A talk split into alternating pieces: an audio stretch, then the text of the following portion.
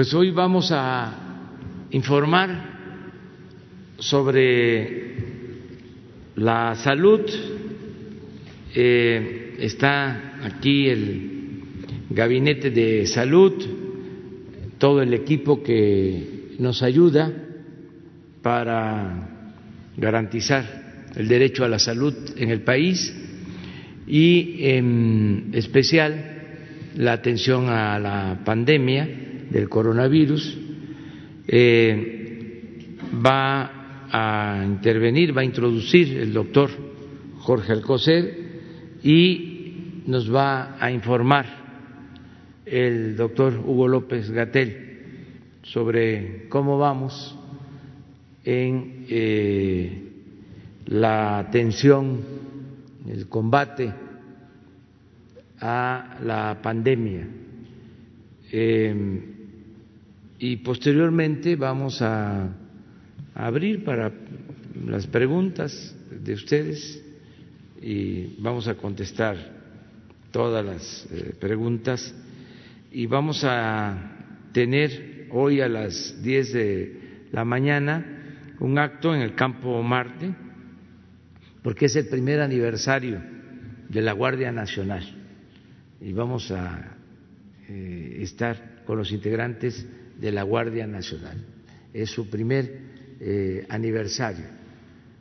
Vamos también a informar sobre esta nueva corporación que se constituyó, se creó para garantizar la paz y la tranquilidad en el país. Entonces vamos con el doctor Alcocer.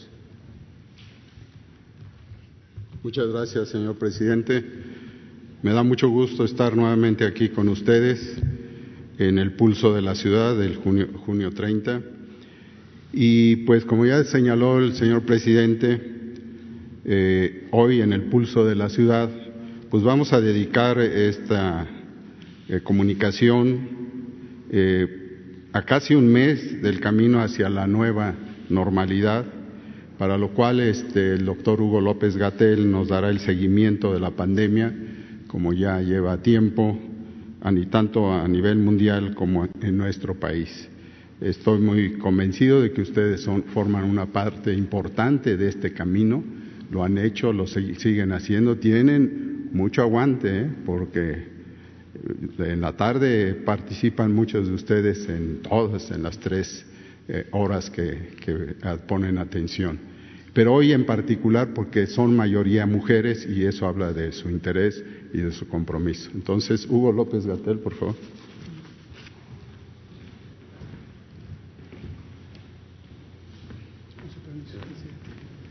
Con su permiso, señor presidente, secretario, muy buenos días, compañeros directores. Muy buenos días, tengan todas y todos ustedes. Vamos a utilizar el informe técnico que presentamos por las tardes para eh, comentar el acontecer de la epidemia y algunas características que vale la pena tener presentes. Si me pasan la primera. Efectivamente, llevamos 29 días desde que terminó el primer ciclo de las medidas de mitigación eh, comunitarias con la Jornada Nacional de Sana Distancia y entramos a este periodo que designamos nueva normalidad utilizando una expresión que nos parece importante tener en cuenta en México y que se ha usado también en otros países y que lo que refleja es la idea fundamental de que esta epidemia, esta epidemia de COVID-19, va a seguir todavía por algún tiempo en México. Hemos platicado múltiples ocasiones sobre esta idea de la epidemia larga la epidemia empezó el 28 de febrero en México, aunque los esfuerzos de preparación habían iniciado desde la primera semana de enero de 2020 y desde el inicio estimamos que, dadas las características de la manera en que se transmite el virus, la velocidad a que se propaga, eh, podríamos tener una epidemia larga. Esta epidemia larga, inicialmente habíamos estimado que podría llegar hasta agosto, Posteriormente, con las predicciones matemáticas, eh, se identificó que podría estar llegando hasta octubre. Esto no quiere decir que la intensidad de la epidemia va a ser igual en todo el territorio, sino que, como también hemos comentado en varias ocasiones, la epidemia se presenta en forma de parches, en forma de zonas. Hay ciudades, sobre todo zonas metropolitanas grandes, como la del Valle de México, que pueden tener una duración más grande de su propia epidemia local, y otras ciudades más pequeñas en donde, a pesar de entrar en fechas posteriores al inicio de la epidemia en febrero, eh, pueden agotar su transmisión antes. Es el caso de Tijuana, eh, ciudad en la que se eh, produjo todo el proceso de la curva epidémica en aproximadamente seis a siete semanas. Algunas ciudades grandes, como es el caso de Guadalajara y de Monterrey, que son la segunda y tercera metrópolis más grandes del país, pueden extender también su periodo de transmisión posiblemente hasta septiembre o incluso octubre. Esa es la epidemia larga que esperamos en México. Y posteriormente, como también hemos comentado, existe la posibilidad, no es algo que esté completamente cierto, pero existe una importante sospecha de que así podría ser, que cuando llegue el otoño y el invierno, empezando desde octubre, junto con la influenza, enfermedad infecciosa causada por otro virus que causa los síntomas parecidos a los de COVID, podría sumarse COVID también durante la temporada de influenza. La temporada de influenza va de octubre hasta marzo del siguiente año. Y existe esta sospecha de que COVID podría repuntar. En la medida en que esto esté ocurriendo y ocurra en todos los países del mundo, todos los países del mundo han sido afectados por el COVID, existe siempre la posibilidad de que de un país a otro o a otro o a otro se vuelva a propagar el virus hacia una población que posiblemente ya haya salido de la epidemia. ¿Cuánto tiempo en total va a durar todo esto? No se puede precisar, pero algunas eh, conjeturas científicas apuntan a que esto podría durar varios años, posiblemente dos o tres años, durante todo el proceso en que esté en forma sincrónica, en desfase de tiempo, presentándose la epidemia en el mundo. Dada esa realidad, la nueva normalidad lo que implica es vivir en una situación en donde no podemos eliminar un riesgo de manera absoluta, no lo podemos eliminar del planeta, pero sí podemos integrarnos a vivir en sociedad en las actividades que son indispensables para la vida humana en todos los países, haciéndolo de una manera que nos permita disminuir esos riesgos. Y en la disminución de esos riesgos hay cambios de prácticas, prácticas de vida diaria, que nos permiten disminuir la probabilidad de ser contagiadas y contagiados. Algunos de los elementos importantes están en la sana distancia, mantenernos a distancia física unos de otros, específicamente no estar cara a cara a una distancia menor de dos metros o un metro y medio máximo. No podemos estar tan cercanos porque la forma de transmisión de este virus es a través de las gotas y eh, gotas pequeñas y aerosoles respiratorios que todos y todas producimos al hablar, al gritar, al cantar, al toser, al estornudar.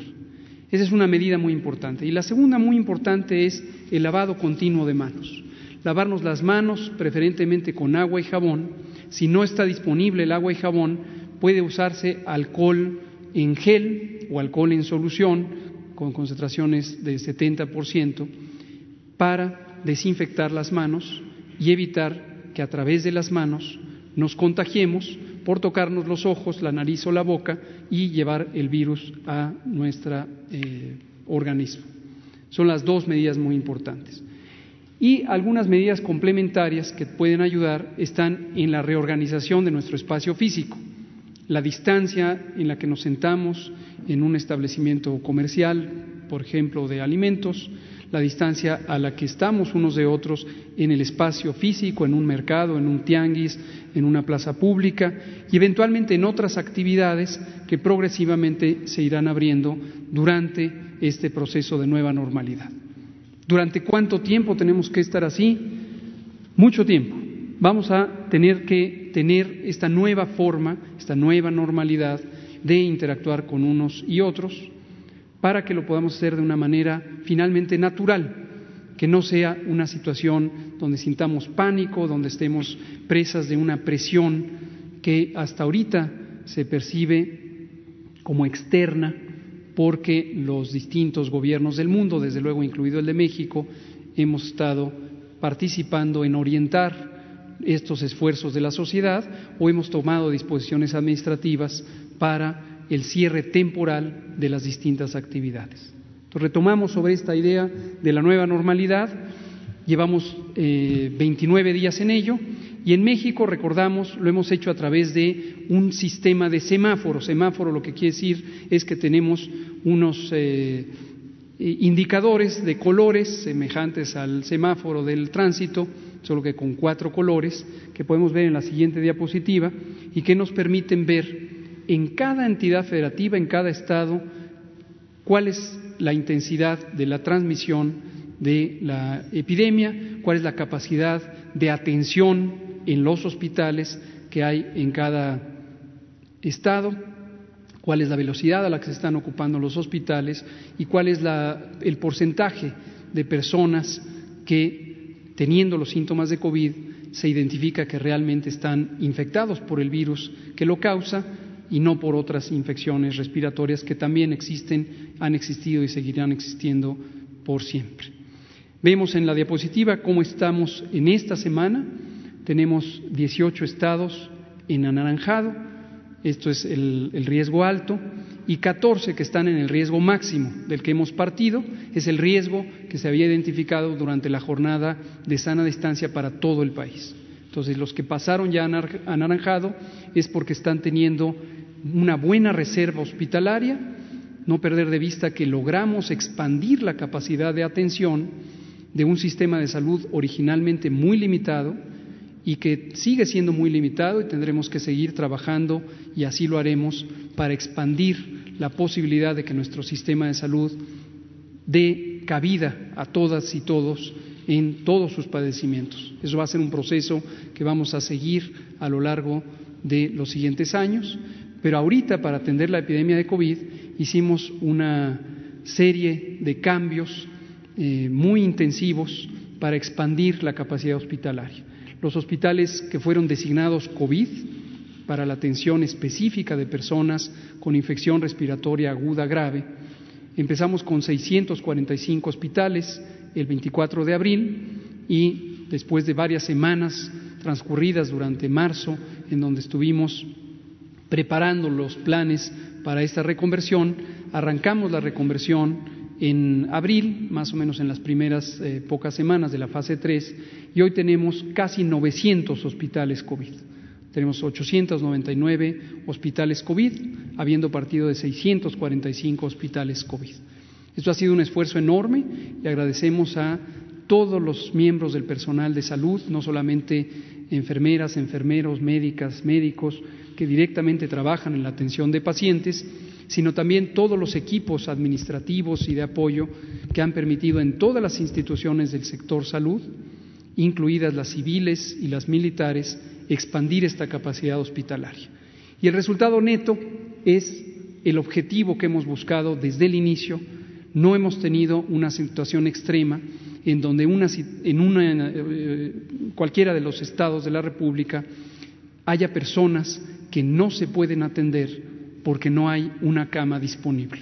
Y cuando decimos cama es no solamente la cama física en el hospital, sino el personal de salud especializado, los equipos técnicos, los materiales, los ventiladores y desde luego todos los insumos necesarios para la correcta atención de los pacientes.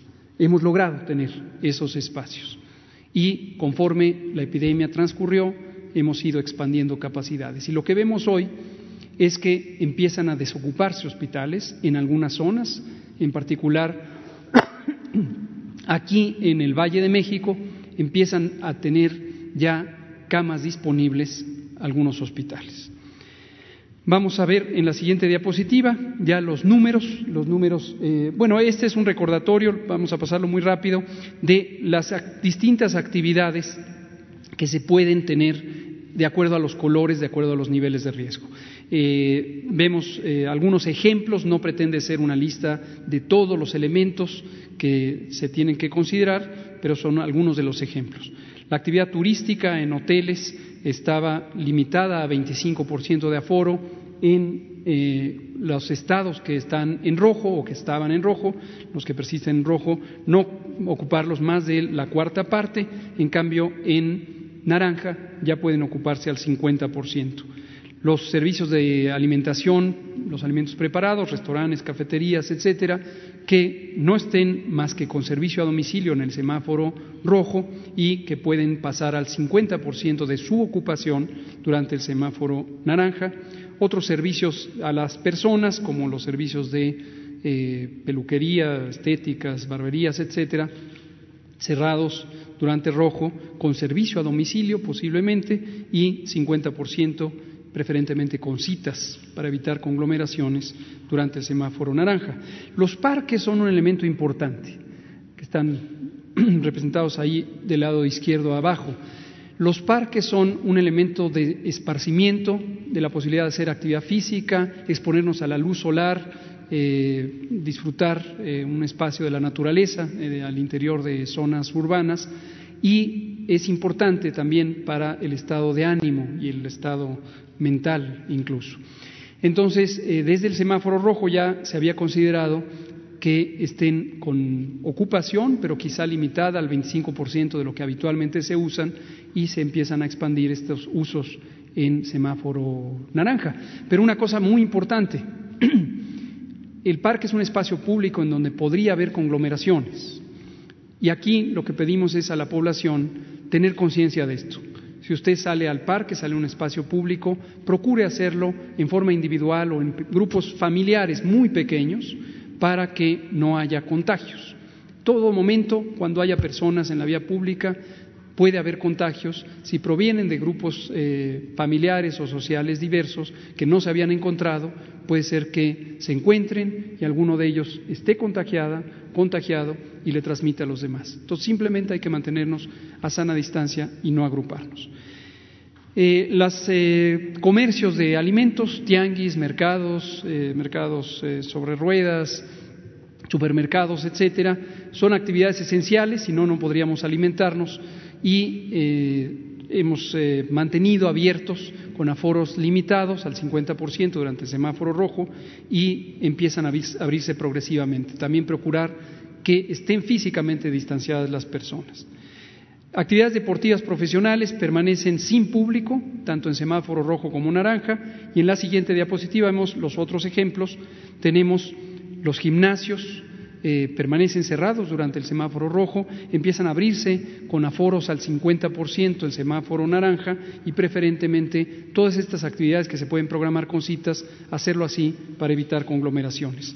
Cines, teatros, eh, espacios de esparcimiento o de mm, desarrollo cultural permanecen cerrados en rojo, 25% de ocupación en semáforo naranja y procurar que sea a distancia, que no estén las personas congregadas en ese espacio, porque por el tiempo de, estancia, una, dos horas, hay una alta probabilidad de contagio. Si se disponen separados, eh, alternando la ocupación de las butacas, pues eso disminuye el riesgo. Igualmente, los centros comerciales, preferir mantener cerradas las áreas comunes eh, en forma absoluta durante el semáforo rojo, 25% de ocupación en semáforo naranja. Iglesias, eh, mezquitas, eh, sinagogas, templos de culto, también cerrados en rojo, con ocupación de 25% en naranja. Y lo último, sitios de espectáculos masivos, estamos hablando de más de mil personas, hasta cantidades grandes, eh, treinta mil, cuarenta mil, definitivamente cerrados todavía durante los semáforos rojo y naranja, lo mismo que bares, centros nocturnos y otros sitios de congregación eh, y esparcimiento. Vamos a ver los números ahora sí. Más de 10 millones de personas han tenido COVID en el mundo desde que empezó esta epidemia a principios del el año eh, y 22% de ellas, que son 2.196.000, lo han tenido en los últimos 14 días. Esta es la parte activa de la epidemia. Todas las demás personas eh, ya se han recuperado o algunas lamentablemente han fallecido.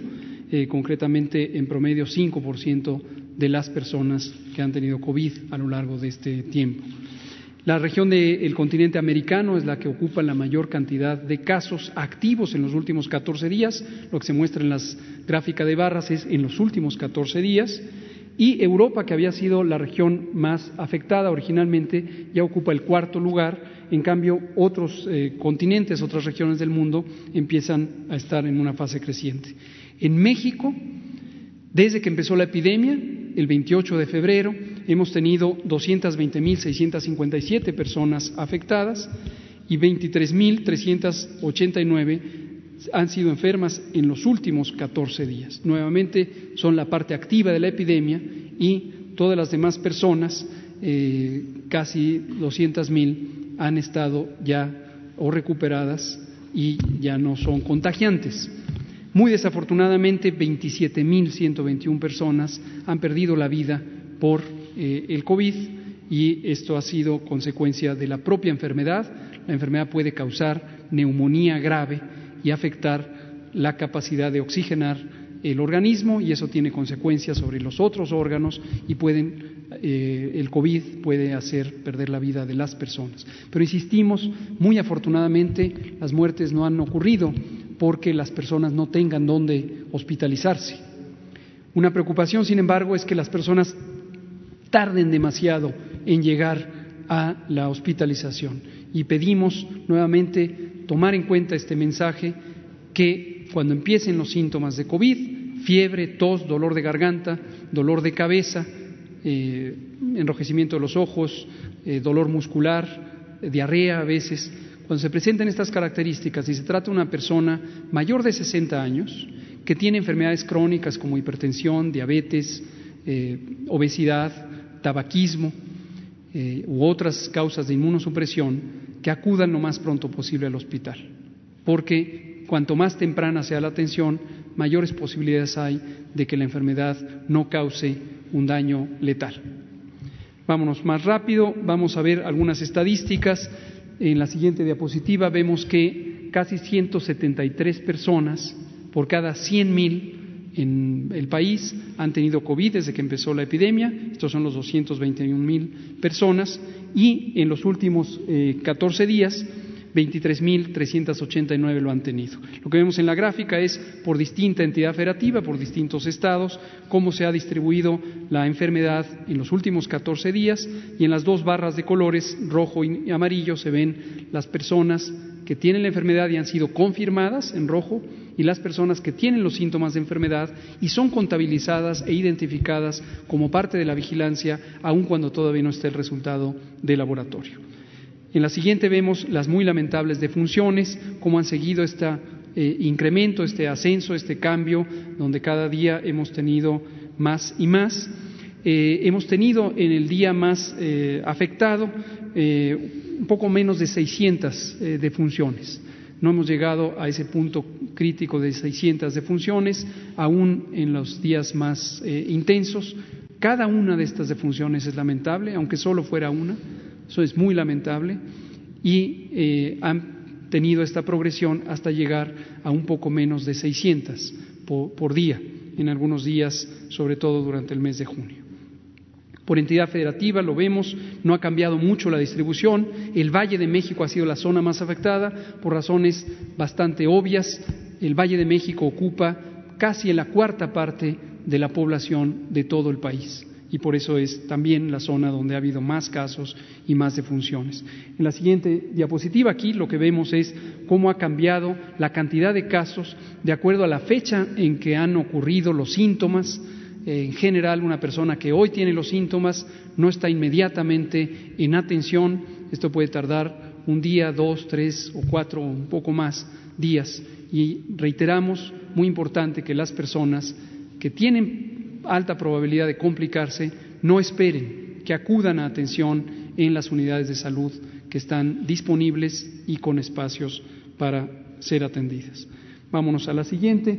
Aquí vemos un poco un detalle de la distribución por eh, institución de atención. Todas las instituciones del sector salud, insistimos, están disponibles y han estado disponibles para atender a personas con eh, COVID.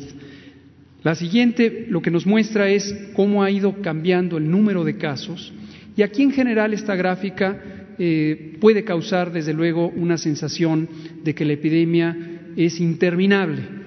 La epidemia ha sido larga, ya lo dijimos una y otra y otra vez. Llevamos tres meses netos desde el inicio de la epidemia y estamos llegando a un punto de desaceleración.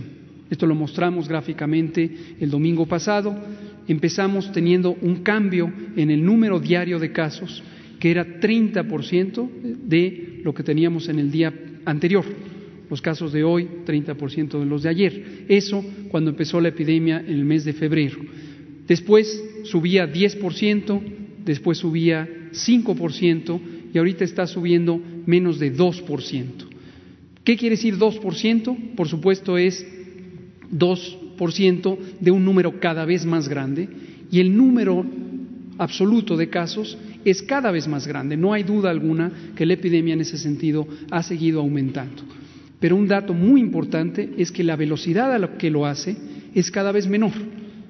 Y si hoy tenemos menos de 2%, luego vamos a tener 1%, luego menos de 1%, hasta que vamos a llegar en las próximas pocas semanas a cero de crecimiento. ¿Eso quiere decir que se acabó la epidemia? No. Eso lo único que quiere decir es que llegamos ya a una parte de la epidemia en donde el resto va a ser que disminuya y disminuya y disminuya. Pero recuerdo a todas y todos lo que también hemos dicho, sí y solo sí, sí y solo sí logramos mantener esta nueva normalidad con las medidas de reducción del riesgo de contagios es muy importante. Si no lo logramos, como sociedad tenemos la posibilidad, y esto ha ocurrido en otros países, de que repunte la epidemia. Por eso es importante no relajar las medidas, empezar a recuperar las actividades públicas, no se pueden detener para siempre porque causan importantes afectaciones a la sociedad, tenemos que recuperar nuestra vida pública, pero hacerlo de una forma ordenada, cuidadosa, cuidándonos cada uno de nosotros, cuidando a nuestros familiares, cuidando a nuestra comunidad. En la siguiente vemos una muy buena noticia. COVID es una enfermedad que puede causar la muerte, cierto, pero no todas las personas, y lejos está de ser la mayoría de personas, fallecen. La gran mayoría se recuperan, aún las personas que han estado hospitalizadas, que son quienes tienen enfermedad suficientemente grave. Casi el 60%, casi 6 de cada 10 de las personas que han estado hospitalizadas se han recuperado. Esto quiere decir 131.264 personas tuvieron COVID, ya no tienen COVID, ya no contagian de COVID. Algunas van a pasar varias semanas o incluso meses en que se recuperen del todo, sobre todo las personas que han estado en las terapias intensivas con gran afectación y tienen que recuperar sus músculos, su estado de salud en general en los distintos órganos, su estado de salud emocional y mental también producto de la afección. Van a tardar, pero la gran mayoría se recuperan más rápidamente y son seis de cada diez que han sido recuperadas. Terminemos con un dato que muestra precisamente cómo hemos logrado tener espacios disponibles para que nadie se quede fuera, nadie se quede atrás. Lo que vemos en este mapa es dónde están las unidades operativas de atención de la salud, los hospitales COVID designados, estos casi 900 hospitales que, habiendo partido de 645, eh, fueron ampliados.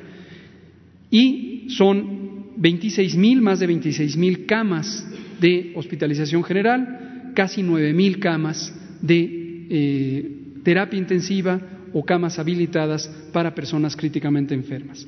De estas, si lo podemos ver en la siguiente diapositiva, las camas generales hoy están ocupadas, o hasta ayer en el corte de información, estaban ocupadas al 44%. Esto quiere decir que todavía tenemos más de la mitad, 56% disponibles. con variaciones, desde luego, de acuerdo a la intensidad epidémica en cada estado, que se pueden ver de izquierda a derecha en la gráfica. Sonora, Tabasco y Estado de México ahorita son los que tienen ocupaciones mayores al 64, 63 y 63% respectivamente. La Ciudad de México, que llegó a ser la zona donde había la mayor ocupación hospitalaria, ya no lo es, hoy tiene ocupación del 61%. Y así para, para las demás entidades. Terminamos viendo la ocupación de camas para personas críticamente enfermas, camas con ventilador, le llamamos así porque es donde se requiere tener ventilación mecánica con una máquina que ayuda a las personas a respirar. En el lado derecho se ve la ocupación es de 39%, es decir, 61%, más de 6 de cada 10 camas están todavía disponibles. Y por entidad federativa, Estamos también, empezamos con Baja California, Estado de México y la Ciudad de México con porcentajes de ocupación de 62, 61, 54%. En la última imagen vemos, para que se vea gráficamente, cómo subió de estos 645 hospitales el 24 de abril a los de hoy, casi 900, y seguiremos con la reconversión hospitalaria conforme vaya siendo necesario, pero con la claridad de que ahorita vemos señales ya donde la ocupación en algunos sitios ciertamente sigue siendo muy intensa y seguirá siendo un reto asegurar que no haya sobrecupo que pudiera evitar que se atiendan las personas, pero en algunos sitios, concretamente donde ocurre la mitad de la epidemia, ya empiezan a ir hacia abajo. Presidente, secretario.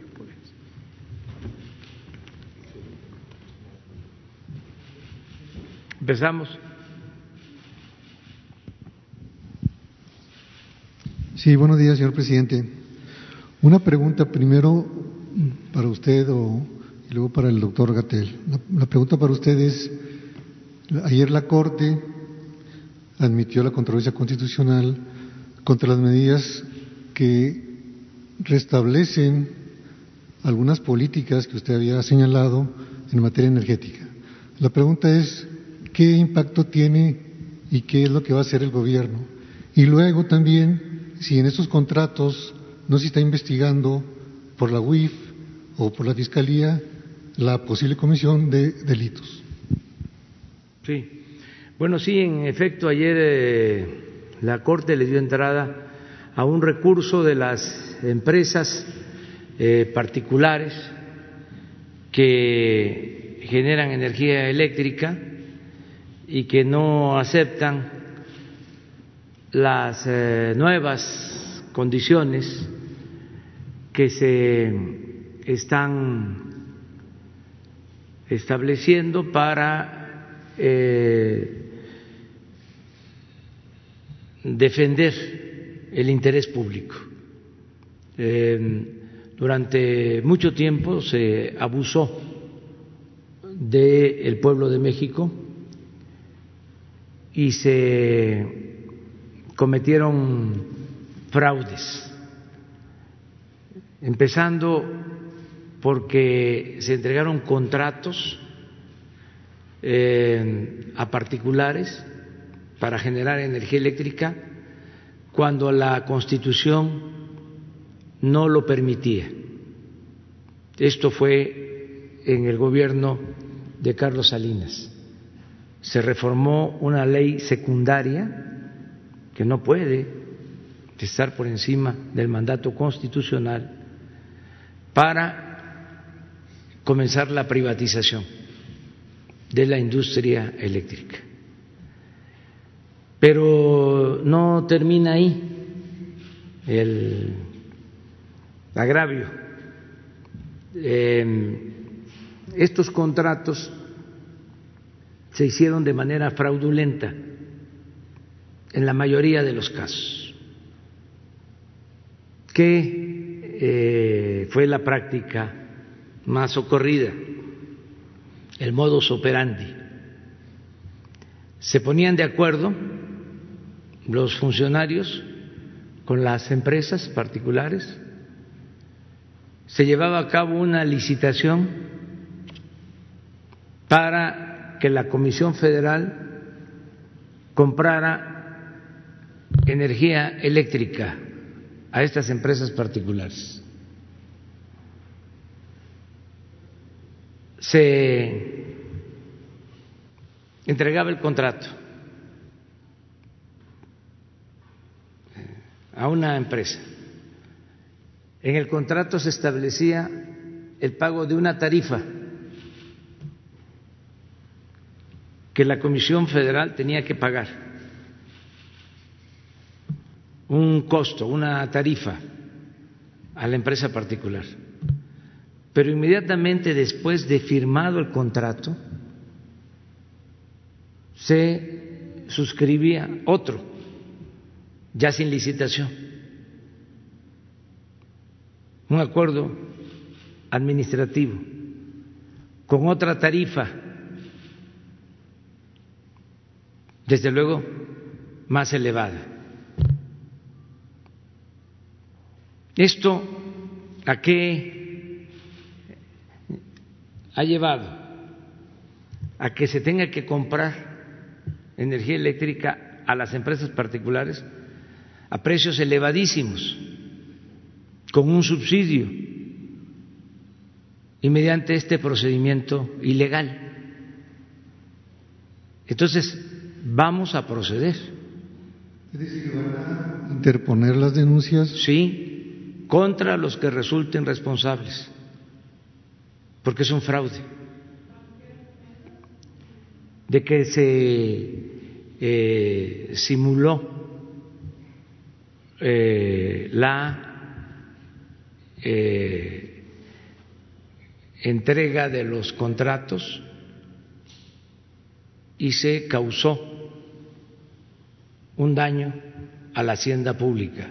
¿Ya tienes estimado el daño directo? Tenemos eh, estimado el daño. ¿De cuánto es más o menos, señor presidente? En su momento vamos a informar porque queremos hablar con las empresas primero, una por una. ¿Todas Al mismo tiempo he dado la instrucción de que eh, se empiecen a elaborar las denuncias correspondientes. Ese es el fondo del asunto. Entonces, lo he dicho muchas veces, eh, nosotros eh, no somos cómplices, no vamos a encubrir actos de corrupción. Y esto eh, lo digo también porque hay quienes eh, piensan o eh, han aceptado solo la opinión de las empresas, de los particulares, y se cree que estamos nosotros cometiendo una injusticia.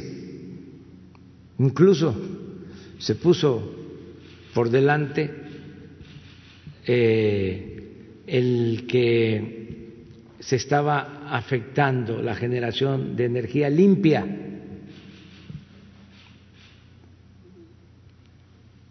Y que este, estábamos nosotros eh, queriendo regresar al combustóleo para contaminar. Ese no es el fondo del asunto. Aquí estamos ante un posible fraude a la nación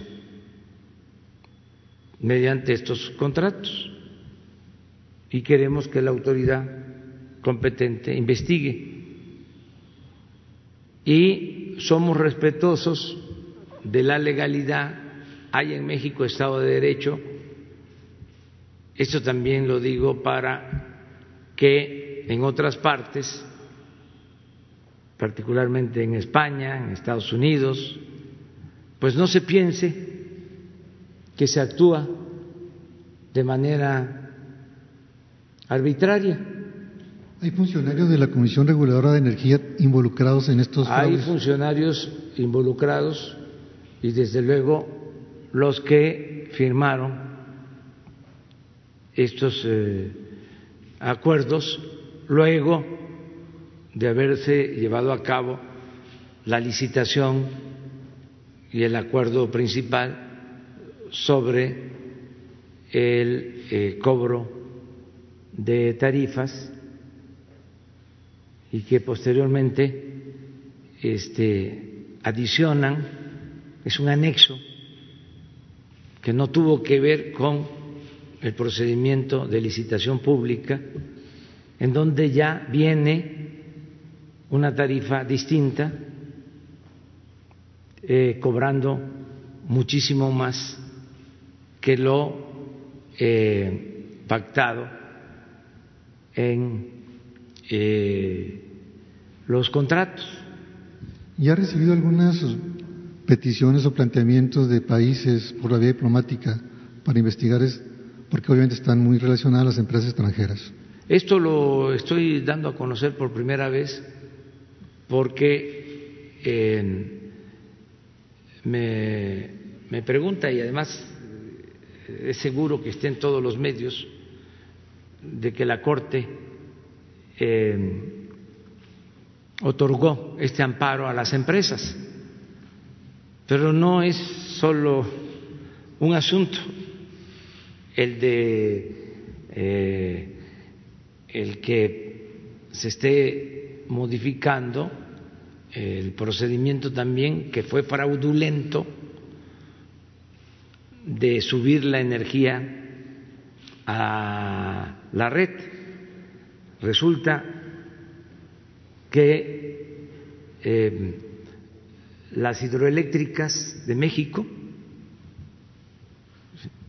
eh, no pueden subir eh, la energía que producen, sino hasta después de que suben eh, la energía a la red nacional, las particulares. Y si, si, si todo esto con el argumento de que primero van las particulares porque no contaminan,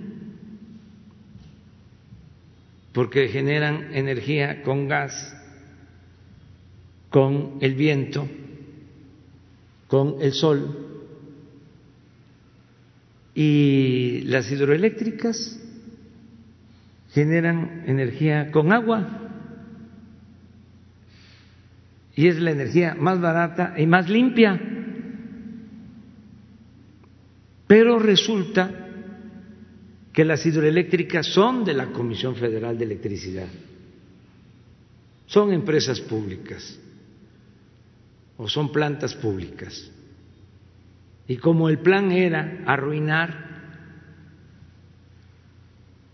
a la empresa pública, a la Comisión Federal de Electricidad, pues las hidroeléctricas están subutilizadas. Imagínense cuánta inversión desde hace 50 años o más para crear las grandes presas en el Papaloapan, en el Grijalba, en todos lados, para generar energía y tenerlas paradas, subutilizadas, porque se le da preferencia a las empresas particulares por influyentismo y por corrupción. Entonces, eso es lo que se está modificando. ¿Por qué no van a subir energía eh, las hidroeléctricas? Además, imagínense el daño que han causado con esta política adicional. Por eso se inundó Villahermosa, porque mantienen los vasos de las presas llenos. Hasta hace una semana la presa Peñitas tenía 95% de su capacidad en épocas de lluvia. ¿Qué sucedió cuando se inundó Tabasco? Se inundó Villahermosa. Pues estaba así, el vaso lleno, porque no turbinaban, porque no les permitían subir la energía eléctrica. Viene un huracán, llueve bastante y tienen que soltar el agua de la presa e inundan de Tabasco y Villahermosa. Pero eso sigue sucediendo. Hoy en el informe que me da eh, Protección Civil, ya me eh, tranquiliza porque esa presa de Peñitas está al 86%. Entonces, ¿por qué no regular eso? Ese es el tema, este es el asunto que está en la Corte. Pero ese es uno. Lo otro es el fraude por el cobro excesivo de la energía eléctrica que se compra a particulares. Por eso eh, no bajaban el precio de la luz. ¿Cómo lo iban a bajar? Si se les da un subsidio a estas empresas, algo que no sucede en ninguna parte del mundo y nos hacían creer que el subsidio era a la gente, al consumidor. No, el subsidio es a las empresas. Entonces, es poner orden. Esto a lo mejor no lo saben muchos. Vamos a informar bien. Lo que hay es una campaña este, hablando de que no respetamos acuerdos, pues si ustedes eh, se enteran de que hay un delito o un presunto delito, pues estamos obligados todos a denunciarlo. O ya lo dejamos así, que nos sigan robando porque si no se van a enojar. Va a salir un artículo en el país de España. O acá el Reforma va a decir que este, están muy molestos en Estados Unidos los empresarios. Cuando a los empresarios de Estados Unidos, a los empresarios de España, les informemos por qué se está actuando así, pues van a tener más claridad de lo que está sucediendo. Claro, son empresas que están muy vinculadas a los intereses políticos, partidistas incluso, y desde luego tienen un gran apoyo en medios de comunicación, no en todos. Entonces, por eso esta campaña y qué bien que me preguntas, porque vamos a respetar lo que eh, decidió la Corte y vamos a este, defender eh, el interés público. Em, no le hace que nos lleve tiempo, que va a llevar un año, no le hace. Dos, los cuatro años que estemos aquí, si es que así lo decide el pueblo. Pero no vamos a ser cómplices de corrupción. Se acaba la corrupción. Fue mucho el saqueo. Una cosa eh, realmente exagerada. Fíjense, ya llevamos más de un año y medio en el gobierno y todavía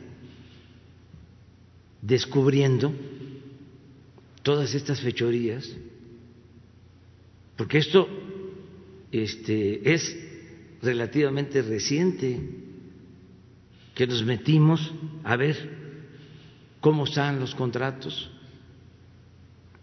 uno por uno. Luego hay monopolios de empresas y desde luego contubernio eh, entre personajes con mucha influencia en México y empresas extranjeras, toda una confabulación para robar, para afectar la hacienda pública y para bolsear al pueblo, porque todas estas eh, tranzas son siempre en perjuicio del pueblo, porque es el que tiene que pagar más por la luz, es el que tiene que pagar más por los servicios. Entonces, ese es el punto, eh, y así respondo tu respuesta. Y Hugo tiene. Sí, doctor. A ver si nos pudiera concretar cuál es su perspectiva de lo que ya advirtió sobre la influenza. ¿Cuántos enfermos esperan? ¿Cuántos decesos esperan? ¿Cuánto sumaría los enfermos de COVID más influenza? Y si hay una estrategia especial, porque esto agrava las cosas, ¿no? Gracias, gracias por la pregunta. Efectivamente, la situación del el invierno o del otoño-invierno nos pone en un reto importante. En México y en todo el hemisferio norte. La influenza es una enfermedad, eh, ya dije, causada por un virus distinto al virus que causa el COVID, pero que produce una enfermedad muy parecida. En su gran mayoría, cerca de 8 de cada 10 personas afectadas por influenza tienen una enfermedad leve, parecida a un catarro, aunque con síntomas un poco más intensos, pero que se desaparece sola la enfermedad por acción del sistema inmune. Parecido a COVID. COVID también, en general, se estima que 8 de cada 10 personas afectadas por COVID tienen una enfermedad que se parece a un catarro intenso, pero se curan espontáneamente. Sin embargo, el 20% restante, 2 de cada 10, pueden tener una enfermedad suficientemente grave para requerir hospitalización, porque la forma grave de ambas enfermedades causa neumonía, causa una inflamación de los pulmones y esto hace que el cuerpo no pueda tener una recuperación fácil. En los casos más graves, que son del 3 al 5%, eh, para influenza y para COVID respectivamente, puede requerirse terapia intensiva, ventilación mecánica, con alto riesgo de complicaciones y de muerte. En México la neumonía Neumonía es esta inflamación de los pulmones, popularmente se le conoce como pulmonía, el nombre médico es neumonía. Es la octava causa de muerte general y lo ha sido por mucho tiempo. A veces varía, a veces es la séptima, a veces es la novena, pero en general está presente entre las primeras diez causas de muerte. La gran mayoría de esas personas que mueren por neumonía no se conoce cuál fue la infección que causó. La gran mayoría de las neumonías son infecciosas, hay inflamación de los pulmones por otras causas, pero la enorme mayoría son por una infección. Y no se conoce cuál es exactamente, ni en México ni en el mundo. Y por esa razón, desde hace decenas de años, se agrupan en una sola categoría que se llama influenza y neumonía, la misma categoría. ¿Por qué razón se le da tanta importancia a la influenza? porque hasta el 30 o 35% de las personas que tienen una neumonía, de acuerdo a diversos estudios que se han hecho por mucho tiempo, podría ser la causa el virus influenza, el que llevó a la neumonía. Entonces, como no se puede distinguir, porque a veces las condiciones clínicas del paciente no permiten que haya una eh, detección eficiente, insisto, en todo el mundo, no es una deficiencia del sistema mexicano y no es reciente esto por muchos años. La Organización Mundial de la Salud, en su clasificación internacional de enfermedades, considera la específica para influenza, la específica para otras causas pero al final se agrupa en esta estadística influenza-neumonía. Y para darles un dato que nos ubique en la importancia de esta influenza, y ahorita hablamos del riesgo de COVID con influenza, en 2018, que es el año en el que existe la estadística más reciente eh, que publica INEGI, INEGI es el Instituto Nacional de Estadística y Geografía, es la autoridad autónoma respecto al gobierno que produce las estadísticas oficiales de, eh, mortalidad. En 2018, 28 mil personas murieron de influenza o neumonía. 28 mil personas en 2018.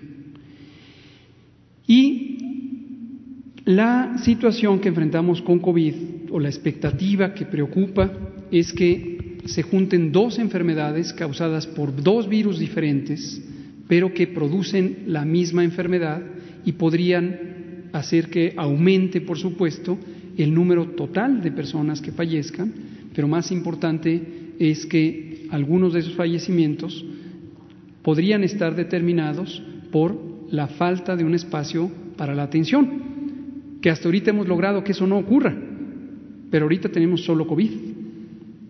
Cuando llegue la influenza, como llega todos los años, no hay duda que vamos a tener la temporada de influenza, no hay duda alguna. Lo que todavía no se sabe con certeza es si además COVID se va a presentar junto con la influenza, de octubre de 2020 a marzo de 2021. Entonces, ¿qué estamos haciendo? ¿Cuáles son las previsiones? No vamos a desmantelar las reconversiones hospitalarias. Este crecimiento que tenemos de 645 a casi 900 hospitales, necesitamos preservarlo.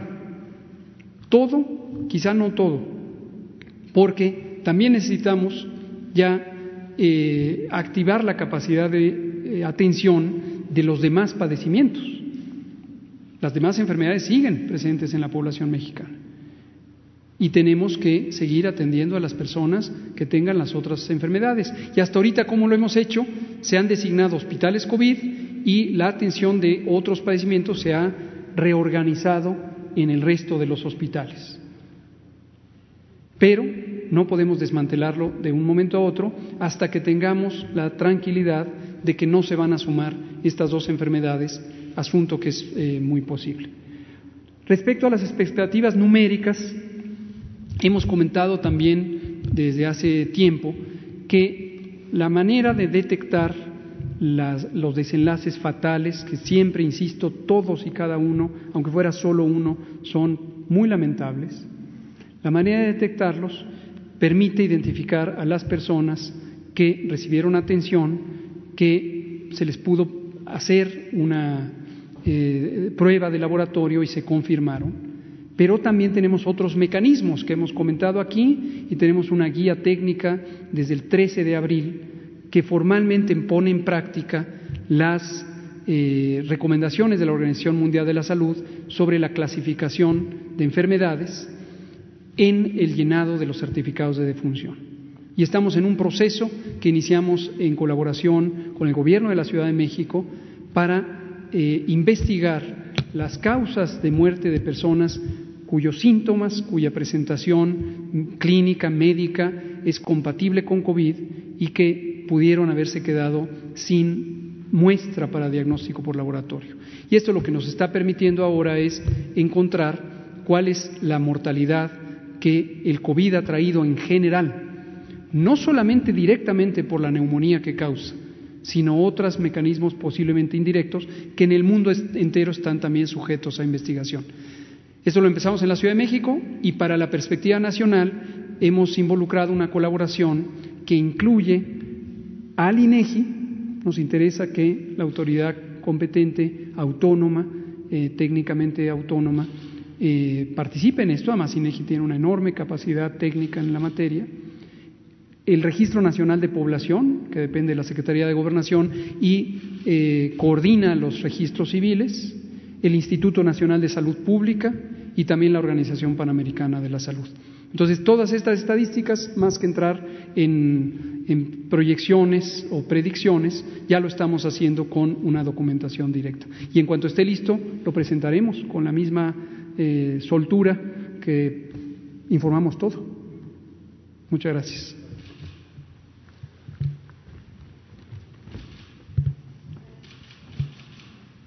Ya, luego tú, te atrás. Gracias, presidente. Buenos días a, a, todas y a todos. Lisbeth Álvarez, Diario Basta y Grupo Cantón. Presidente, las y los mexicanos lo quieren fuerte y sano. Y hoy que estamos en el pulso de la salud, quiero preguntarle si usted sigue de manera puntual las indicaciones del doctor Hugo López Gatel en cuanto a sus actividades de presidente, así como las giras que está usted haciendo porque lo que le pasa a usted pues le afectaría a México. Esa sería una de mis primeras preguntas y ahorita otra más, si usted me lo permite. Sí, eh, soy obediente. Este, me apego a los protocolos de salud y a las recomendaciones. En las reuniones de trabajo se guarda la sana distancia en, las reuniones de la mañana, por ejemplo, que tratamos a veces dos, tres asuntos y son eh, no solo miembros del Gabinete de Seguridad, sino también el Gabinete de Salud, a veces asuntos que tienen que ver con la economía, con Pemex. Entonces lo que hacemos es que eh, hay una sala de espera antes de eh, pasar a la reunión, se termina el tema, salen servidores públicos y entran otros. Em, no eh, hay amontonamiento, nos cuidamos y no tengo hasta ahora eh, síntomas lo que me han recomendado y nos han recomendado a todos, que si hay tos seca, si hay calentura, si hay dolor de cuerpo más allá de lo normal, este, eh, me falta una, es fiebre. Este, sí, no ya es calentura, dolor de cuerpo, este, tos seca. No, esa es nueva. Dolor de garganta. Dolor de cabeza. Dolor de cabeza. Es dolor de las cuatro primeras, perdón, dolor de cabeza, calentura, dolor de cuerpo y tos seca. Y luego le agregaron lo del dolor de garganta. Este, pero pues no tengo afortunadamente eh, ninguno de esos síntomas. Estoy pendiente eh, si se lleva a cabo el viaje a Estados Unidos. Voy a procurar eh, ver en qué condiciones voy a salir, tengo que ir sano, no solo por mí, sino para no este, eh, afectar a nadie, tengo que actuar de manera responsable, pero eso en su momento lo vamos a ir viendo. Eh, estoy bien, afortunadamente, sí eh, me duele mucho pues que se padezca por esta pandemia, los que han fallecido, sus familiares, es muy fuerte todo lo que ha venido pasando, pues conoce uno de amigos, de gente cercana, que se infecta, que este, padece de esta pandemia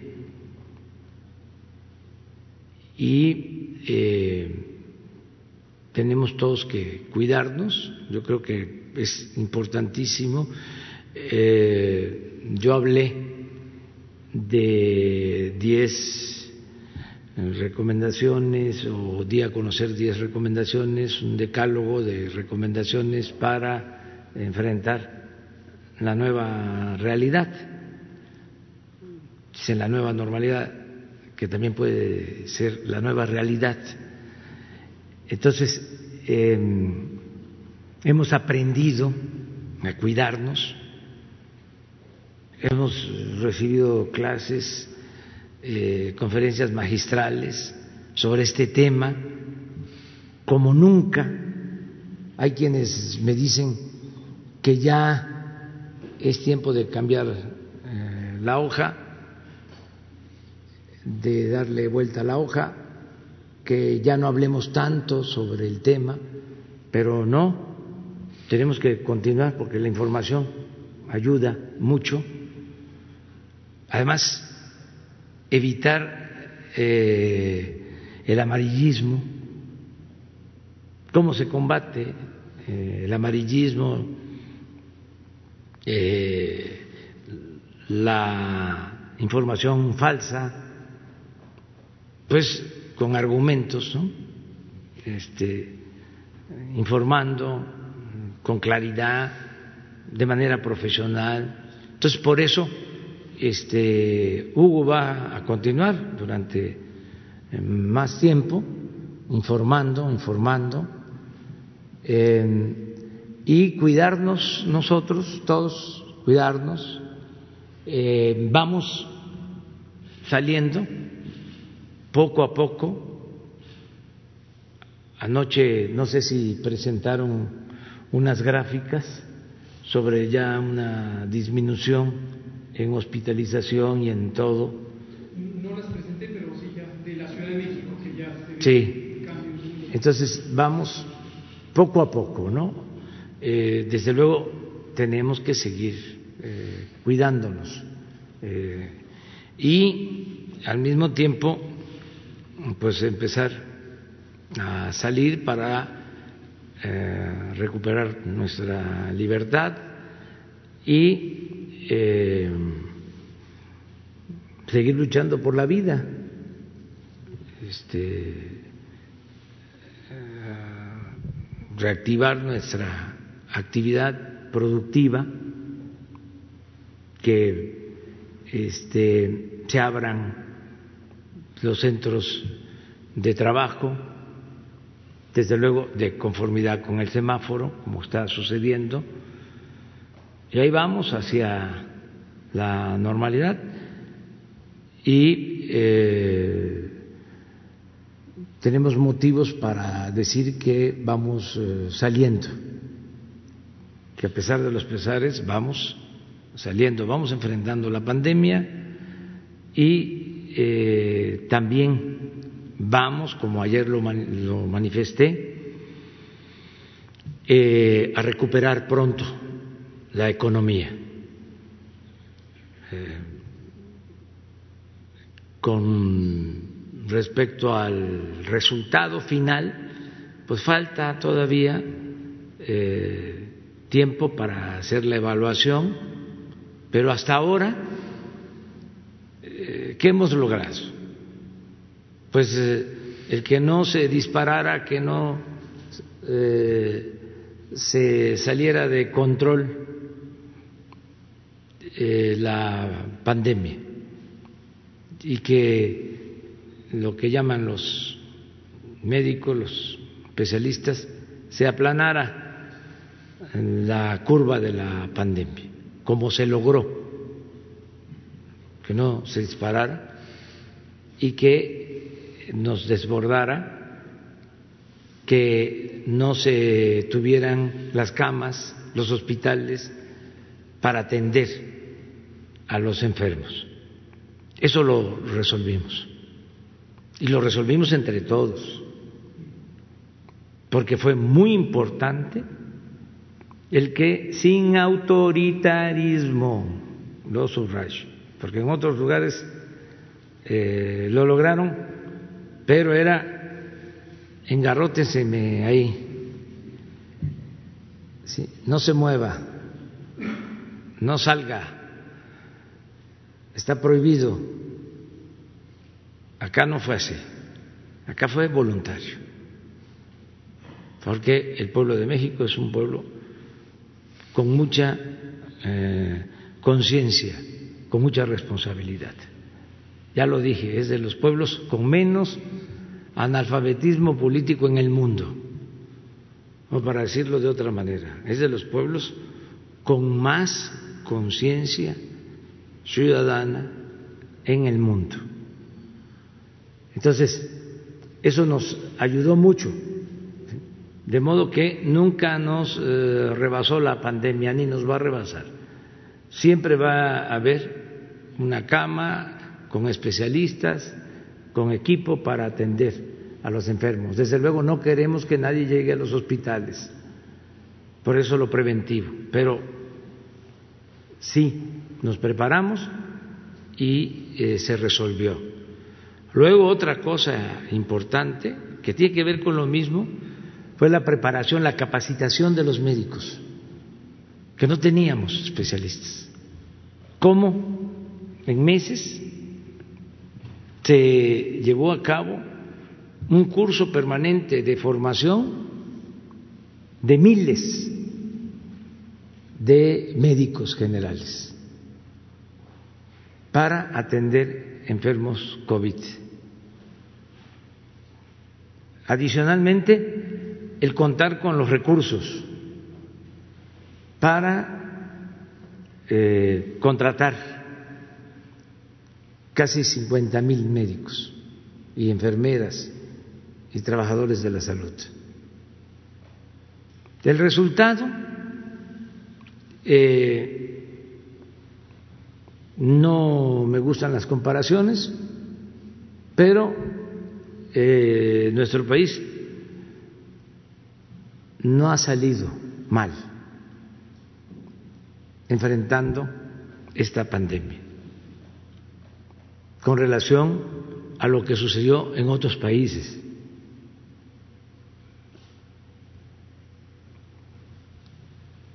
donde desgraciadamente han padecido más.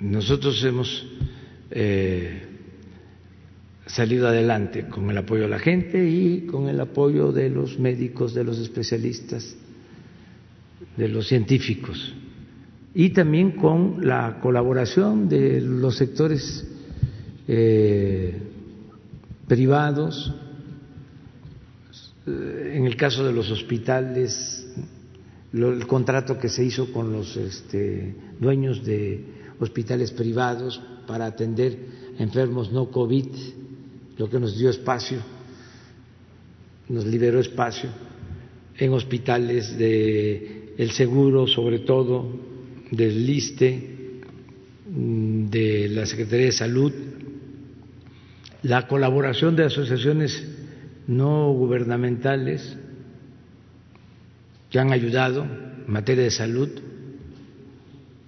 sin duda las organizaciones de salud de la sociedad civil han ayudado mucho y todos eh, y yo incluso he notado ya hasta un cambio en la forma de manejar la información de los medios.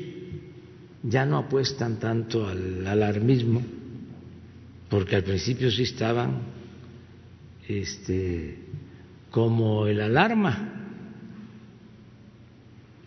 eh, con notas eh, muy eh, amarillistas, infundiendo miedo, cuando necesitábamos tener confianza eh, y tener voluntad de enfrentar cualquier adversidad y salir adelante, no vencernos. Muchas de las enfermedades, eso es de los especialistas, pues tienen que ver también con la cabeza. con el estado de ánimo. Si uno se acobarda, si este, nos deprimimos, no, pues somos presa fácil. Para que entonces sí cualquier enfermedad nos afecte, pero si estamos optimistas, este, echados para adelante, vamos a salir. Entonces, esa es eh, la labor que, cuando menos nosotros estamos obligados a llevar a cabo, el entusiasmar a la gente, sin caer en lo irreal, la fantasía, pero sí este, ser optimistas y así vamos eh, saliendo este, poco a poco. Presidente, en una segunda pregunta y en materia económica, usted pues ya reiteró desde el domingo y el día de ayer pues que México ya tocó fondo y ahora toca una recuperación que usted la grafica como una V. Y en este sentido mi pregunta es, ¿en cuántos meses o años calcula usted que México podría recuperarse de esta caída? Y adelantándome, digo como el día de ayer ya se, hasta, se adelantaba el mes de septiembre, eh, ¿cree usted que para pues, las próximas fiestas navideñas las familias mexicanas podrían reunirse para festejar y sin tantas angustias económicas?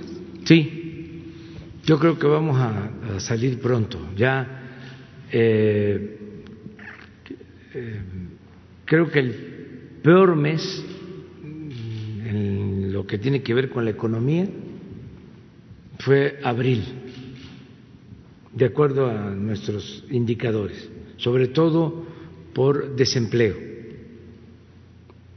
Repito, en abril se perdieron 555 mil empleos de trabajadores inscritos en el Seguro Social. Ya mayo fue menor, fueron 345 mil. Y en junio no vamos a llegar a 100 mil empleos perdidos. Entonces considero que julio, si no crecemos, se va a mantener. Y a partir de ahí vamos a eh, generar más empleos. Ese es un indicador. También me alienta mucho el conocer que a pesar de la crisis, en el peor mes, abril, las remesas prácticamente fueron las mismas de abril del año pasado, en dólares, con una diferencia con eh, un dólar más caro. Pero fue lo mismo. Y ya mayo, de acuerdo a la información que tengo, va a ser eh, mayor el volumen de remesas que mayo del año pasado. Y junio, lo mismo. Entonces, esto eh, alienta Además, viene, repito, lo del tratado. Ya mañana entra en vigor el tratado. Mañana vamos a hablar sobre eso. Aquí eh, lo vamos a dedicar a informar sobre la entrada en vigor del tratado. Va a estar el consejero jurídico de la presidencia, Julio Scherrer, y va a estar la secretaria de Economía y va a estar también el secretario de Relaciones Exteriores mañana para hablar del tratado. Esto, sin duda, nos va a significar eh, inversión foránea, inversión extranjera, empleos, eh, más comercio con Estados Unidos. Ayer les mencionaba de que los países de Europa los más fuertes, destinaron para enfrentar la crisis en su esquema de apoyar sobre todo a las empresas, eh, en promedio el 5% del Producto Interno Nacional de cada país, promedio. Estados Unidos destinó el 13%. Estamos hablando de más de 3 billones de dólares. Entonces, por vecindad, además por nuestra relación, esa derrama económica nos ayuda. Eso explica el por qué no se nos caen las remesas, entre otras cosas. Entonces, por eso estoy optimista. Por eso creo que pronto vamos a salir adelante. Además, todo lo que estamos haciendo de apoyar abajo como nunca para fortalecer la capacidad de compra de la gente humilde, de la gente pobre, apoyando de abajo hacia arriba. Les hablaba yo de cuánto destinan los países ricos eh, para la crisis y les decía de cómo ellos todavía siguen con el método de eh, apoyar arriba para que baje y nosotros no. Ya no creemos en la teoría del goteo de que si llueve fuerte arriba, gotea abajo.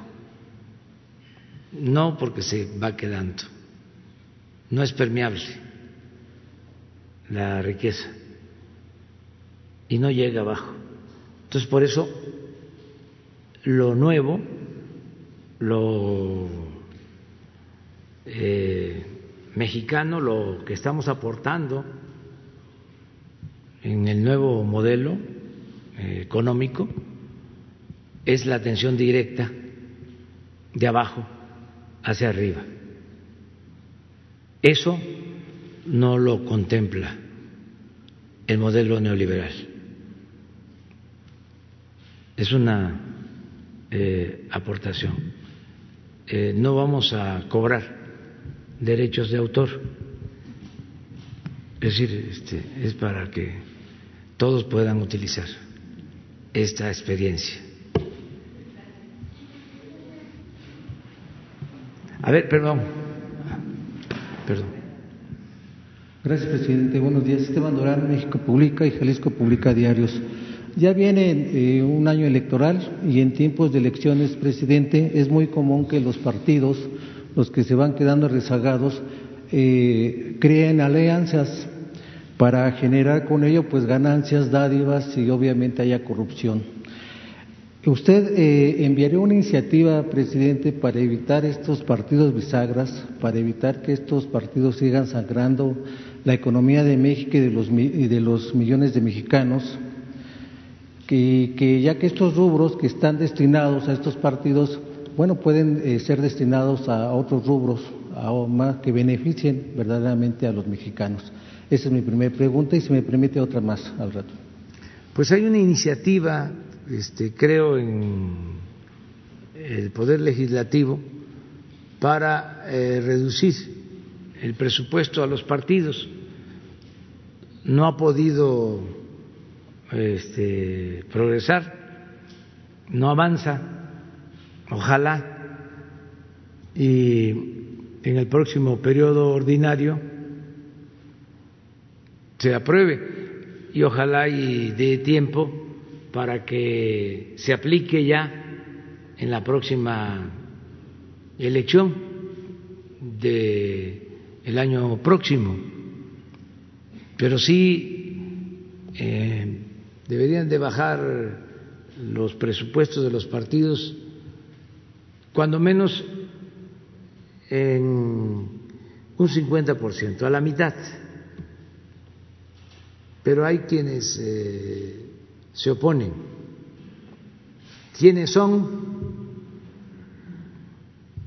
los que se oponen? Ahí se los dejo a ustedes de tarea para que lo investiguen.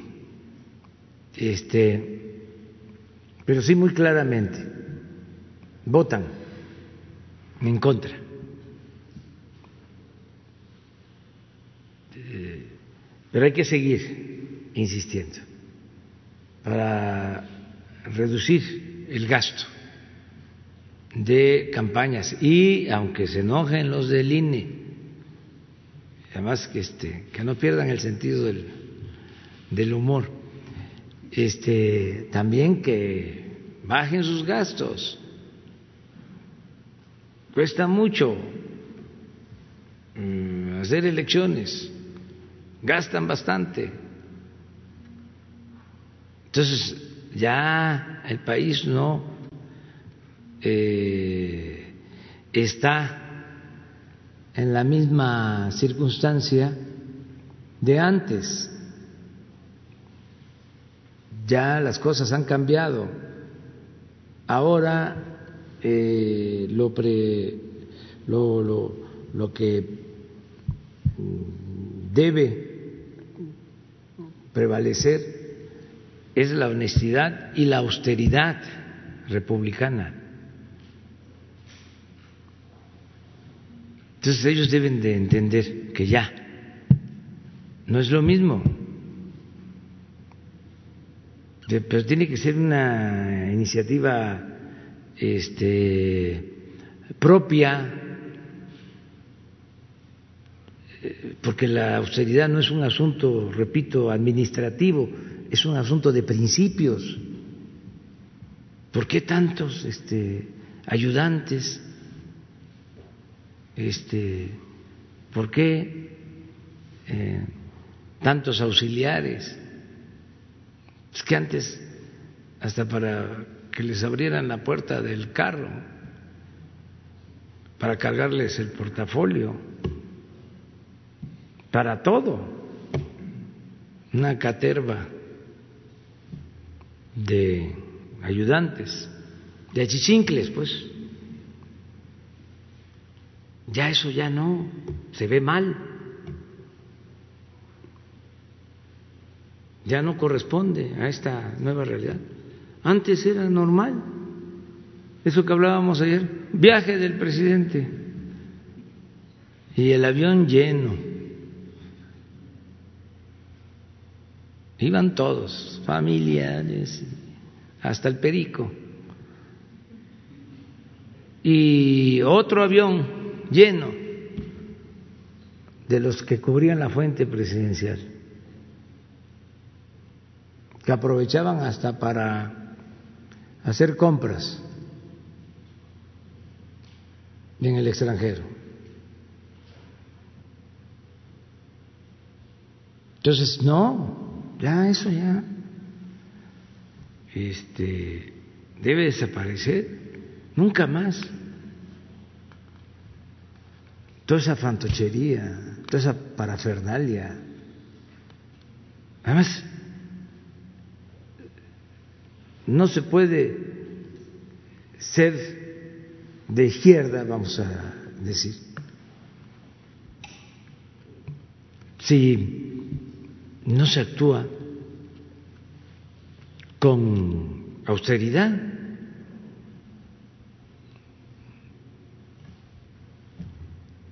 No es de izquierda el que este, no es honesto. Y no es izquierda el que no es eh, austero, el que derrocha. Y desde luego el que tiene recursos económicos pues puede hacerlo, pero el que eh, es servidor público no debe eh, derrochar, debe actuar con austeridad.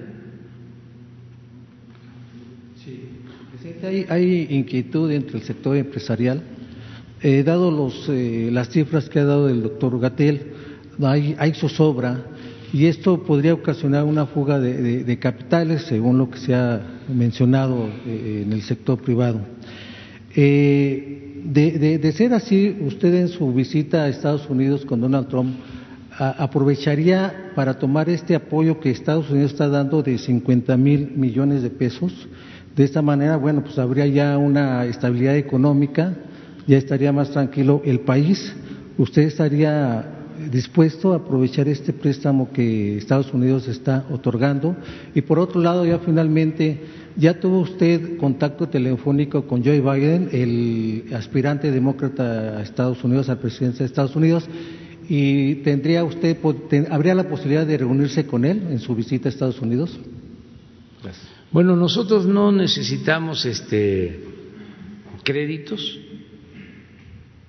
Eh, tenemos finanzas públicas sanas. Esa es una diferencia con lo que pasaba anteriormente cuando la crisis que enfrentó el presidente Cedillo, hubo un rescate de Estados Unidos, nos eh, pusieron a disposición 20 mil millones de dólares, tuvimos que dejar hipotecado el petróleo,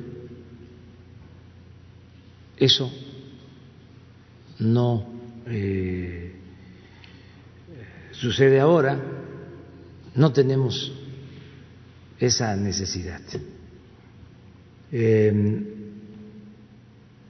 entonces, no voy a eso, eh, no voy a solicitar crédito, voy a eh, participar, atestiguar el inicio del tratado que considero nos va a ayudar mucho a los tres eh, países, a las tres naciones y a los tres pueblos, a Canadá, a Estados Unidos y a México. A eso voy, básicamente.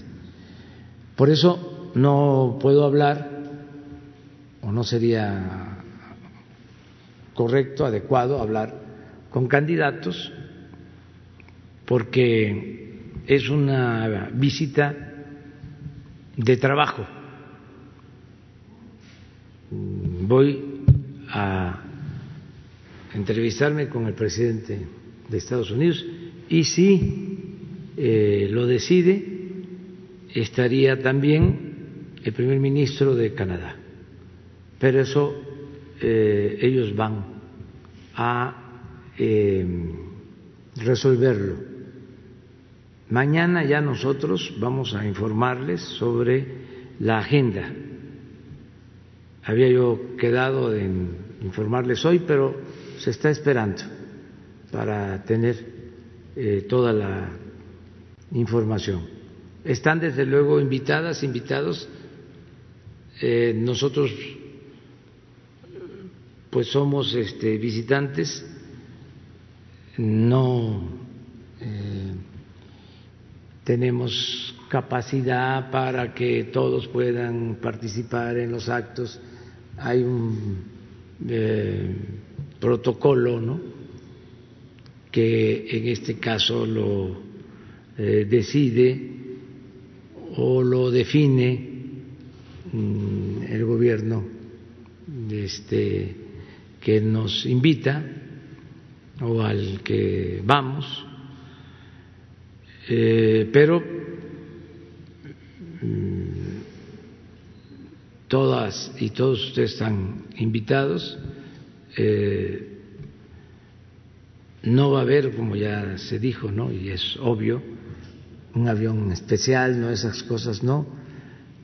Eh, tendrían que em, trasladarse por su cuenta, como siempre lo hacen en los últimos tiempos en las giras y con este Jesús, pero sin eh, de parte nuestra excluir a nadie. ya mañana les informamos. precisamente sobre lo de la fecha, por eso estamos esperando, para mañana ya sabemos. Eso era lo que me, me preguntaste. Sí. Mañana ya con Jesús van viendo. Sí, sí. Eh, para hacer gestiones, si este, se necesita, y ver cuántos pueden asistir a los actos o al acto. No sabemos todavía cómo va a estar la gente. Sí, eso lo ven. Vamos.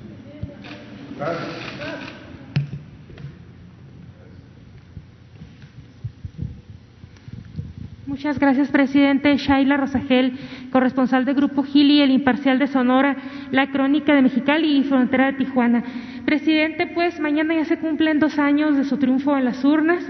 Me gustaría preguntarle cuáles han sido los tres principales aciertos de su gobierno que usted considera en estos eh, dos años, eh, lo que usted puede decir que le ha dejado más satisfecho y cuáles han sido esos tres puntos eh, más difíciles para usted en estos años.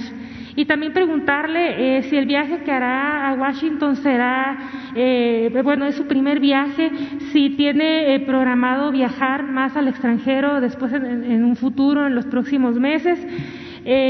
con qué frecuencia y a qué otros lugares del extranjero quisiera usted viajar y, y, por qué motivo. Si me permite hacerle o después una pregunta, doctor Gatel. Gracias.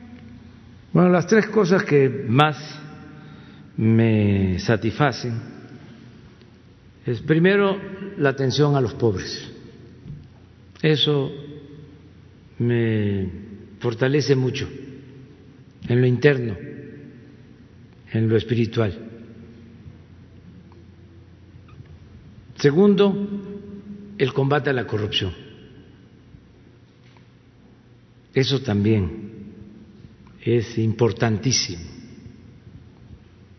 porque estoy convencido de que se trata de la peste, hablando en términos de epidemias, que más, la peste más funesta que ha eh, afectado a México. Entonces me siento muy orgulloso de estar encabezando este, una lucha frontal contra la corrupción. El que tengamos como objetivo desterrar la corrupción de México.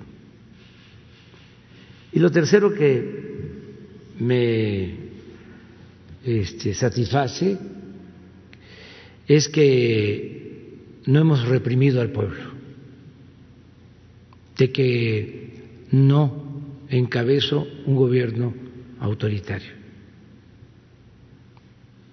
que no hemos participado en violaciones de derechos humanos, que no han habido masacres, que no se ha utilizado al ejército, ni a la marina, ni a los cuerpos de seguridad para reprimir a eh, los mexicanos.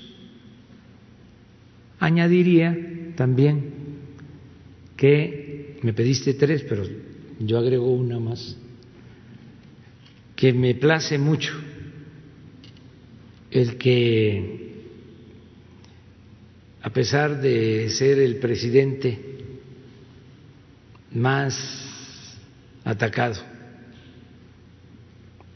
de los últimos 100 años, la respuesta sea la libertad y no la censura. Eso también me satisface, me llena de orgullo. Es un timbre de orgullo. Y acerca de lo más doloroso, pues siempre van a ser las pérdidas de vidas humanas. Me dolió mucho lo de la explosión en Hidalgo, cuando perdieron la vida eh, personas que estaban eh, recogiendo combustible. Me dolió muchísimo. Y todo lo que tiene que ver con eh, la pérdida de las vidas humanas. Eh, es lo que más duele. Eh, es lo que em, más preocupa y es lo que también más nos ocupa. En eso estamos, tratando de conseguir la paz, la tranquilidad para todos. Eso es lo que te contesto. ¿Qué más? Le pedí tres tres puntos también difíciles. ¿Usted agregaría la inseguridad, por ejemplo, la violencia o qué otros puntos agregaría? Ya dije, la pérdida de vidas eh, humanas. Este, pues eh, estas eh, adversidades que enfrentamos, por ejemplo, la pandemia,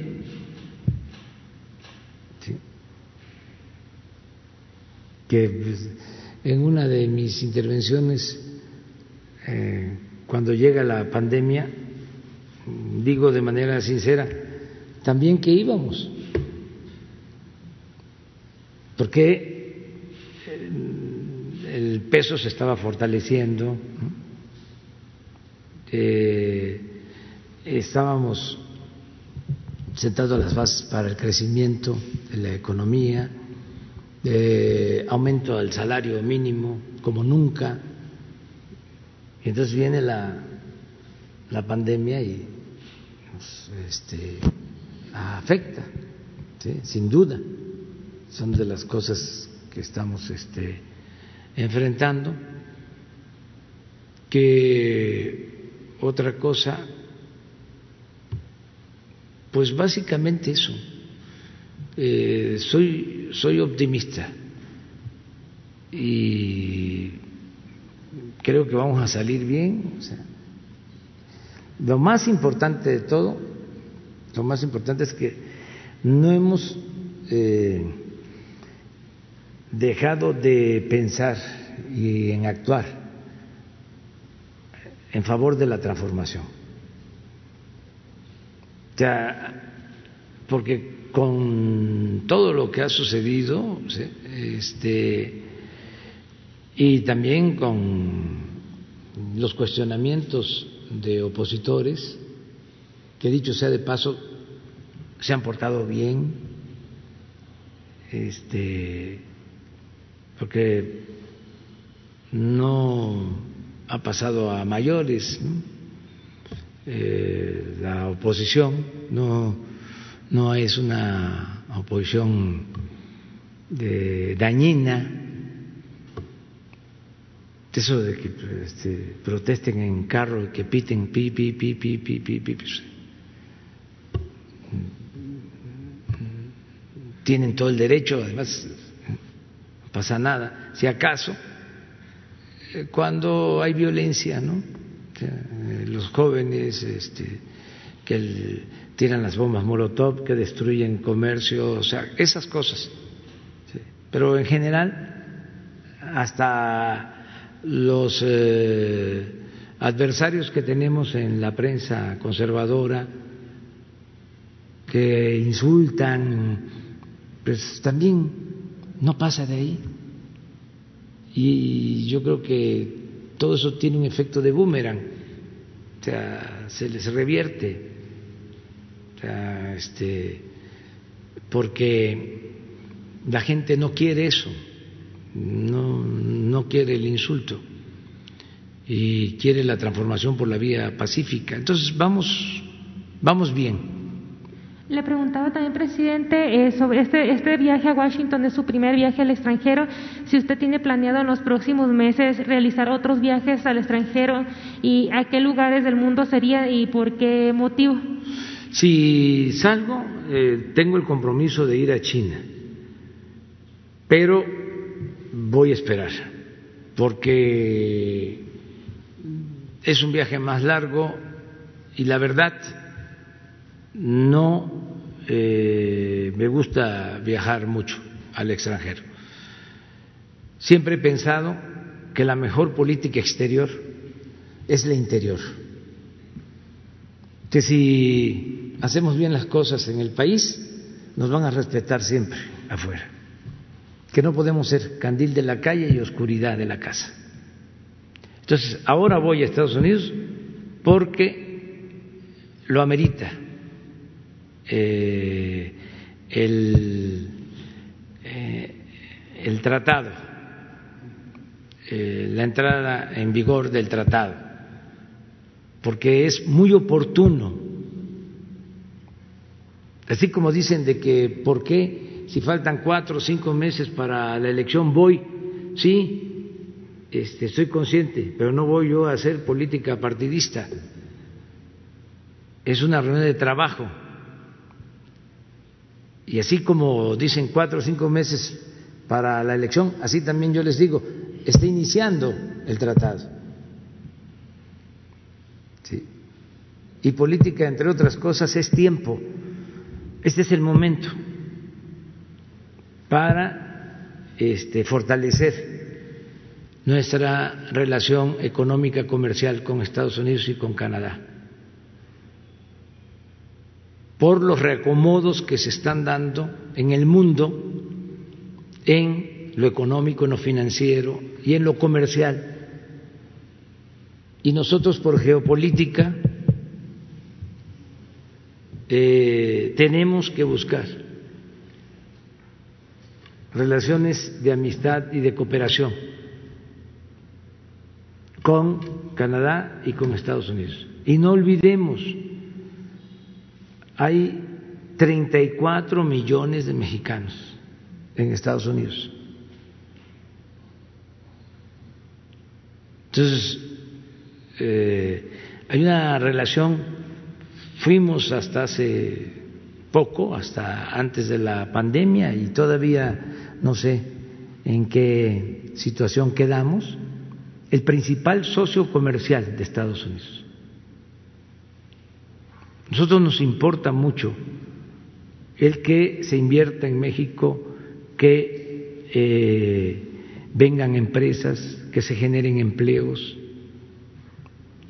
eh, y eh, tener la posibilidad de vender las mercancías que se producen en México en el mercado más fuerte, más importante del mundo. Eh, desde luego que ya este tratado lleva tiempo, pero ahora tiene componentes importantes, mm, buenos. Un componente importantísimo es que eh, ya se incluye lo laboral, el que se proteja a los trabajadores, el que haya democracia eh, sindical, y esto tiene que ver con mejores condiciones salariales y con mejores condiciones eh, laborales, con más prestaciones para los trabajadores en México. Eso antes no se eh, consideraba, ahora sí. No es que van a venir a inspeccionarnos de cómo se trata a los trabajadores en México. No es así, porque en todo caso y en todo momento se tiene que respetar nuestra soberanía, pero sí hay un acuerdo para eh, crear eh, comisiones de los tres países para que no se violen los derechos laborales en ninguno de los países, no solo en México. Entonces, esto es algo nuevo. Una cosa también muy importante que a veces este, eh, pasa desapercibida o no se quiere tomar en cuenta es que quedó a salvo nuestro derecho a decidir sobre el petróleo mexicano. No se comprometió. Entonces, sí es eh, un buen acuerdo y por eso voy. Presidente, ¿me permite una pregunta para el doctor Gatel?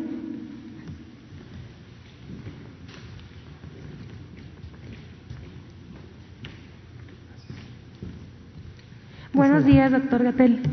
Eh, doctor Gatel, eh, mi pregunta es, en este momento, ¿cuáles son los estados que tienen la situación más crítica por COVID en el país y por qué? O sea, ¿cuáles son esos estados eh, que ustedes están detectando más críticos? ¿Y qué está haciendo desde la Secretaría de Salud Federal en estas entidades para pues, apoyar en el control de la, de la pandemia? ¿Qué proyecciones tiene la Secretaría de Salud para el segundo semestre? ¿Cuánto considerarían que podrían presentarse una disminución de casos en el país? Ahorita ya nos comentó eh, eh, más o menos cómo piensa que, se va a, dar la pandemia en el tiempo. Eh, ¿Cuándo podríamos ver los estados ya en verde? ¿Cuándo podríamos ver más estados que, que empezaran a aparecer en verde? Gracias. Con mucho gusto. Su pregunta es importante porque esto es un tema que en la medida en que la pandemia continúa en México, la epidemia nacional, eh, causa desesperación, causa ansiedad, causa disgusto, reacciones muy naturales, muy comprensibles, muy legítimas. A nadie le gusta estar en una situación de riesgo a la salud o a la propia vida durante un fenómeno natural como es una enfermedad infecciosa. Esto es muy importante tenerlo en cuenta la epidemia de COVID y cualquier otra epidemia es un fenómeno natural, natural. No es la última epidemia que vamos a vivir ni en México ni en el mundo. Hay fenómenos naturales que son inevitables, igual que lo son los terremotos, igual que lo son los huracanes, igual que lo son la actividad volcánica. Las epidemias también son un fenómeno natural. Y los seres humanos, las sociedades, lo que podemos hacer es prepararnos apropiadamente para enfrentarlo, teniendo conciencia de cuáles son los peligros, cuáles son los riesgos, cuáles son los mecanismos de daño. En este caso concreto, estamos hablando, como lo hemos dicho mucho, pero es muy importante que siga quedando claro, es una enfermedad infecciosa que se transmite por vía respiratoria. En la medida en que tengamos estas medidas que hemos mencionado, la sana distancia, el lavado de manos, el proteger el estornudo, el mantenernos en casa cuando tenemos síntomas, vamos a lograr reducir la probabilidad de daño. Eh, acudir tempranamente a los hospitales en el caso de las personas mayores de 60 años o que tienen enfermedades crónicas. Pero es un fenómeno natural. ¿Qué expectativas tenemos de este fenómeno natural en el caso de México?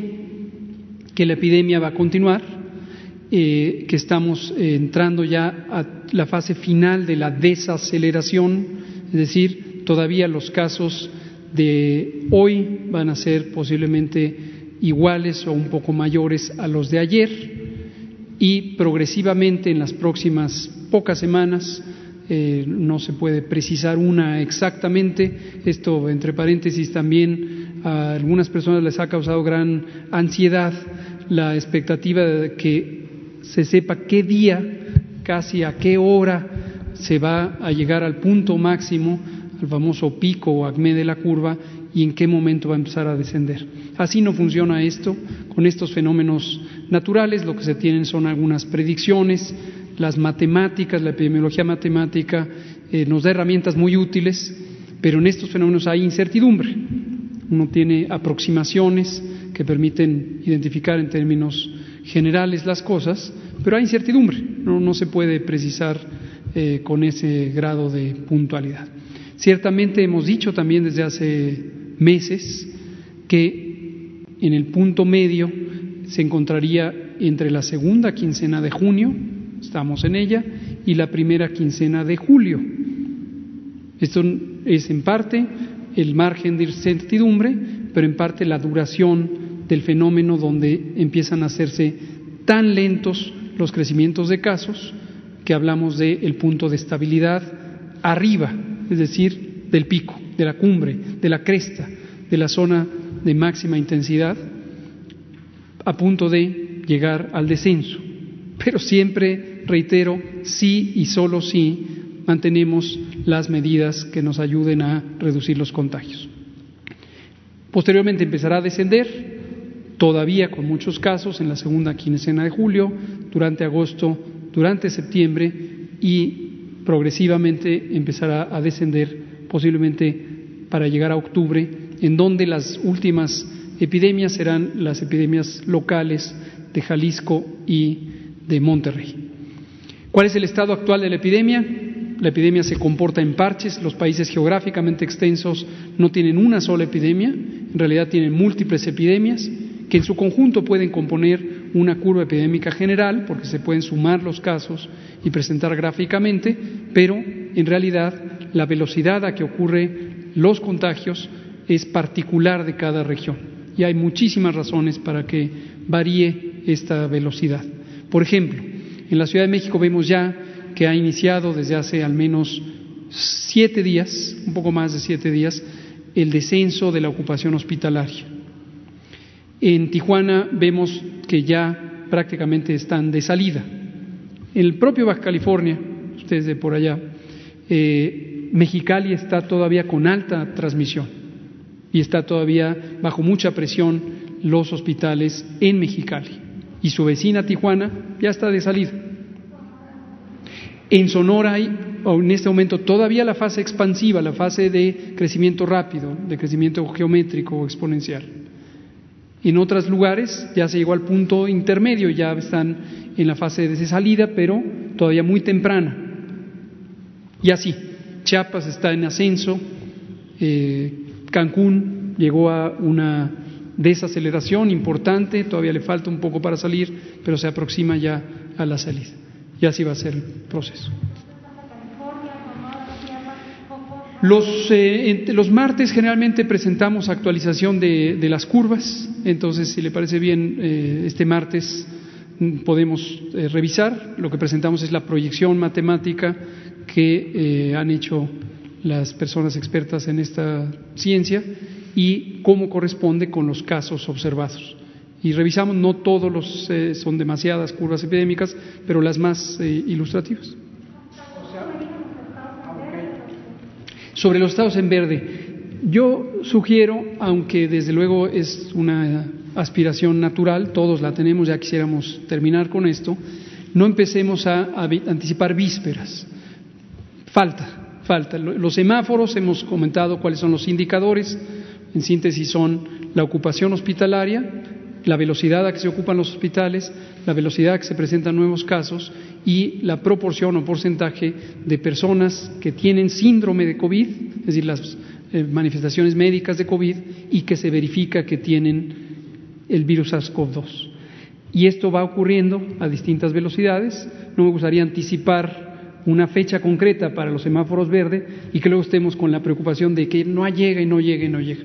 Vamos viendo cómo se comporta y lo vamos presentando en tiempo real. Gracias pues nos vamos a quedar ya este para llegar a, al campo Marte, porque es a las 10 y este mañana mañana nos sí sí las dos los tres sí por favor cuatro cinco seis.